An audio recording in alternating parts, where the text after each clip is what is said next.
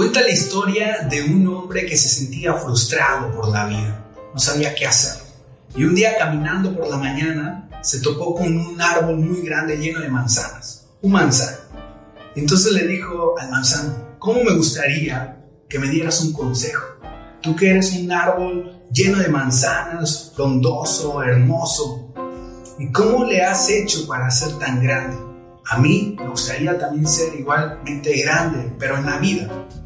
Para sorpresa del hombre, el manzano le contestó, mira, toma uno de mis frutos. Entonces el hombre, sorprendido, obviamente, pues tomó una manzana. Y en esa manzana le dijo después el manzano, ahora pártela la mitad. Así que el hombre fue por un cuchillo y empezó a partir por la mitad la manzana. Entonces le dijo, ¿ves lo que veo en esa manzana? Le dijo el manzano. Es una estrella de cinco puntas. Todos tenemos esa estrella por dentro. Tú lo tienes por dentro. Ya naciste con ella. Pero ¿qué es lo que te hace falta? Pero te hace falta tu esfuerzo, tu conocimiento, tu dedicación, tu entrega. Pero tú ya eres esa estrella.